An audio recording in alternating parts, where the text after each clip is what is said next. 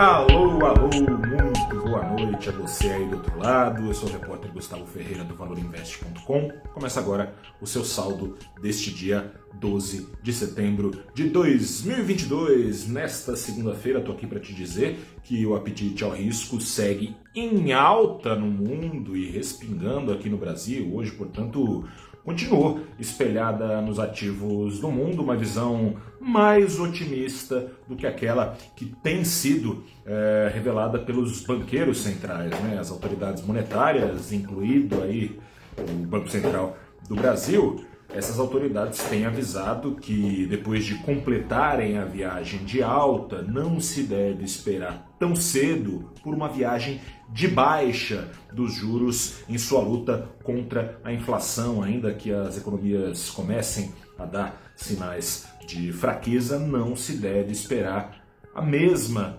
é, rapidez do arrefecimento da inflação. Mas mas a turma vai pagando para ver e contando com uma boa surpresa no dado de inflação dos Estados Unidos, o CPI, que sai na próxima manhã, contando com essa boa surpresa. A turma correu atrás de risco aqui no Brasil, alinhado às demais bolsas, alinhado também às criptomoedas, aos ativos mais especulativos. O principal índice da bolsa brasileira, o Ibovespa, abriu a semana com uma alta de 1%, para ser preciso, 0,98%, arredondando 1% de alta. A aposta corrente do mercado é de que os bancos centrais serão mais afiados no gogó do que na prática, né?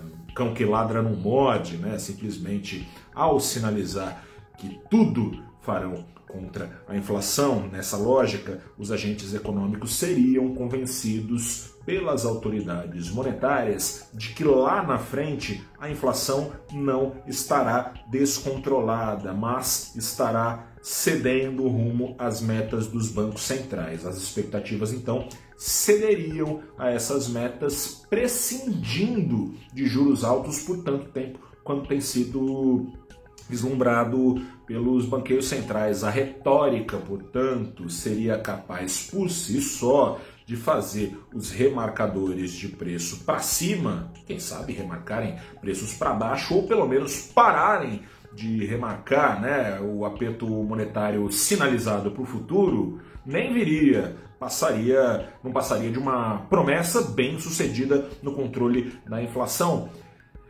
Mas é uma aposta um tanto quanto arriscada, né? Os Estados Unidos e a Europa lidam não com inflação como nas últimas décadas vira e mexe acabou, acabaram tendo de lidar, não vinham lidando faz tempo, né? A luta parecia ser contra a deflação antes da pandemia. Não é só a inflação que Estados Unidos e Europa têm de debelar, é estagflação. Ou seja, preços estão aquecidos mesmo, uh, sem crescimento econômico que necessariamente justifique uma simples paradeira conduzida pelos juros, portanto, pode não bastar. O mercado de trabalho nos Estados Unidos e na Europa está bastante apertado, você já deve ter ouvido falar isso. Ou seja, na prática, continua sobrando vaga de emprego para uma quantidade mais reduzida de trabalhadores, o que leva uh, os salários a entrarem em rally. E para frear esse rally de salários, que empurra a inflação nessas paragens para cima, seriam então necessários mais juros e uma contração econômica eventualmente mais importante, como tem sinalizado os banqueiros centrais e o mercado não tem embarcado. Trazendo esse panorama para o Brasil, o Banco Central brasileiro classifica boa parte da nossa inflação como uma inflação importada, ou seja, fruto do mesmo descompasso gritante entre oferta e demanda que existe no exterior.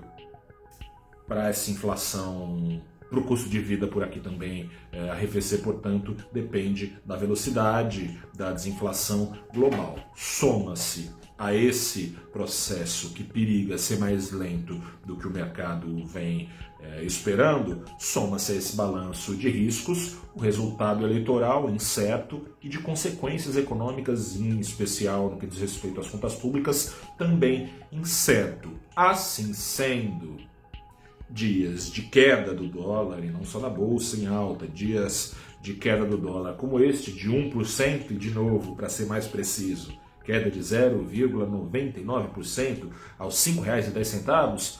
Dias como esse, de bolsa para cima, dólar para baixo, apetite ao risco sobrando, podem não ser uma constante nas próximas semanas. Vamos ver no que dá. E para saber no que dá, em caso de a Selic aqui no Brasil demorar mais para cair do que tem sido apontado pelo mercado, ou seja, cumprindo o aviso do Banco Central, eu te convido a acompanhar o papo que eu levei hoje pela manhã com a gestora Priscila Araújo, que é sócia da Macro Capital, também com Álvaro Bandeira, economista e consultor financeiro, papo que você acompanha na íntegra na edição do programa Abrindo os Trabalhos desta semana no canal do Valor Invest no YouTube. Um grande abraço, boa semana, até a próxima e tchau. Thank you.